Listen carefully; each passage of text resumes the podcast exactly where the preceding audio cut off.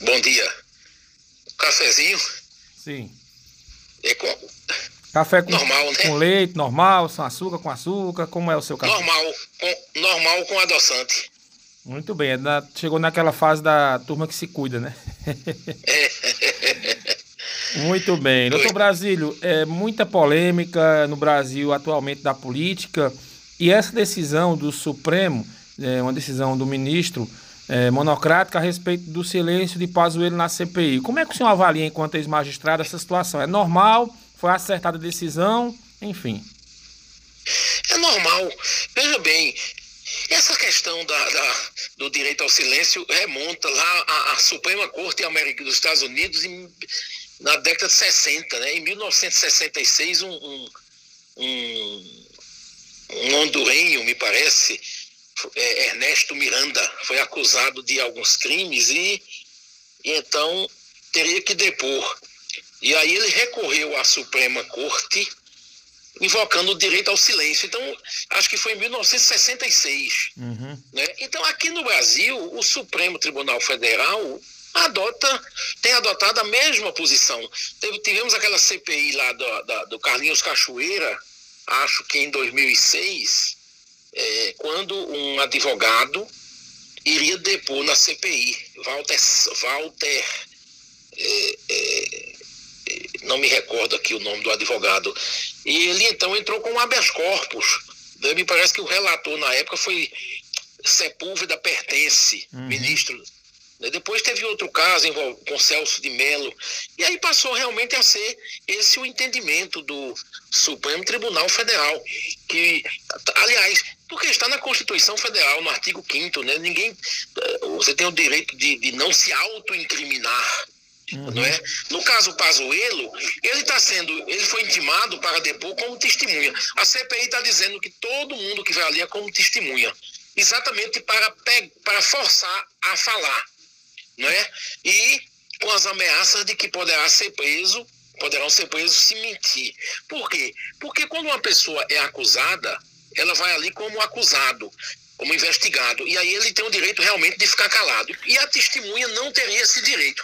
Qual é o problema? O, o problema é que a CPI ela não pode dizer que uma pessoa vai como testemunha se aquela pessoa vai, na verdade, e poderá ir, pelas perguntas que forem feitas, como investigado, como, como, como suspeito. Como réu, exato. É, é, é, o conceito de réu, tecnicamente, é, é, após a denúncia. Quando alguém é uhum. é processado, o Ministério Público, por exemplo, oferece a denúncia e aí, a partir dali, se fala em réu. Até então, as pessoas são investigadas ou suspeitas. No caso, trata-se de uma CPI, Comissão Parlamentar de Inquérito, portanto, é, uma, um, é uma, uma comissão de investigação. Portanto, não seria propriamente réu, e sim suspeito ou investigado. E aí, Pazuello, a, a, AGU, que é outra questão, pode a AGU, Advocacia Geral é da União... É isso que eu lhe perguntar, doutor é Brasílio. Muita gente questiona se esse é o papel da AGU. Né? Como é que o senhor avalia? Eu também andei questionando, mas eu fui ver a lei. A lei que criou, que, que disciplina a AGU. A, a lei, é, é, o artigo 22 da lei da AGU ah, parágrafo primeiro, se eu não me engano. Ou seja, ele está ali, ele vai ali depor é, com, é, a, a, a respeito de fatos relacionados à atuação dele como ministro. Então, mesmo não sendo mais, a legislação legitima a AGU, ou seja, a AGU pode sim fazer a a, a atuar representando-o. Isso aí eu, eu superei também essa dúvida não é, com a lei, o artigo 22 da lei da AGU. Uhum. Então, a, a decisão do ministro está é correta. Ah, porque não obstante ser crime, veja bem, é o artigo 342 do Código Penal. Realmente ele diz que fazer afirmações falsas, omitir ou calar a verdade constitui crime. Né? A pena me parece que é de um a três anos. Então, em tese, se uma pessoa vai como testemunha e mente ou omite fato do qual saiba e deve falar ou cala a verdade, ela comete crime. E aí você diz, ele pode ser preso em flagrante porque quem está cometendo um crime pode ser preso em flagrante. É verdade. Porém, nesses casos, é, o próprio Código Penal tem um dispositivo que diz que nesse crime de falso testemunha, por exemplo, a pessoa não, é, não poderia ser presa porque ela pode se retratar até o momento da sentença. Uhum. Então é por isso que é por isso que, que apesar das controvérsias que há, o, mas me parece que esse é o entendimento predominante. Não há possibilidade de prisão. No caso de Renan, que, Renan Calheiros, que pediu a prisão do Van Garten, acho que a posição lá do presidente foi mais correta, porque o presidente disse que ia constar no relatório a, o pedido de prisão e as, as supostas é, falsidades dele para que o Ministério Público examinasse. Aí, se o Ministério Público entender que ele mentiu, aí denuncia por esse crime, mas ele pode se retratar até a sentença. É por isso que me parece que não cabe realmente essa prisão. Eu sei que tem delegado aí, tem juiz que tem que decreta prisão de, de, testemunha que mente, por exemplo. Mas é, me parece que a lei realmente afasta essa possibilidade. Né? Então, no caso de Pazuello, eu não tenho dúvida. Ele vai ser chamado, está sendo chamado como testemunho, mas ele, na verdade, está ali. Ele vai estar lá como suspeito, como investigado. E aí ele tem o direito de ficar calado. Né? Resta saber se, do ponto de vista político, o eventual silêncio dele seria bom ou ruim. Ah, a CPI, a CPI, quando foi criada, gerou muito debate, né? Porque os que defendem o governo dizem que é uma questão política para prejudicar o governo. Já os que são contra o governo dizem que tem que ter mesmo para apontar os possíveis culpados pela pandemia, né?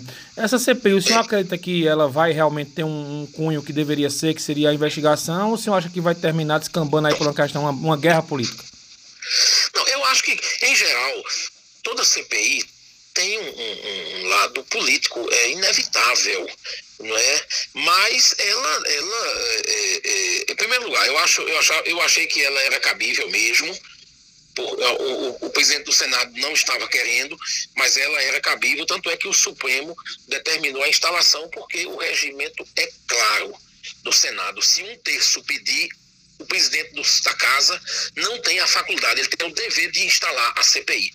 Portanto, aquela decisão lá não me recordo quem foi o ministro, foi correta, não é?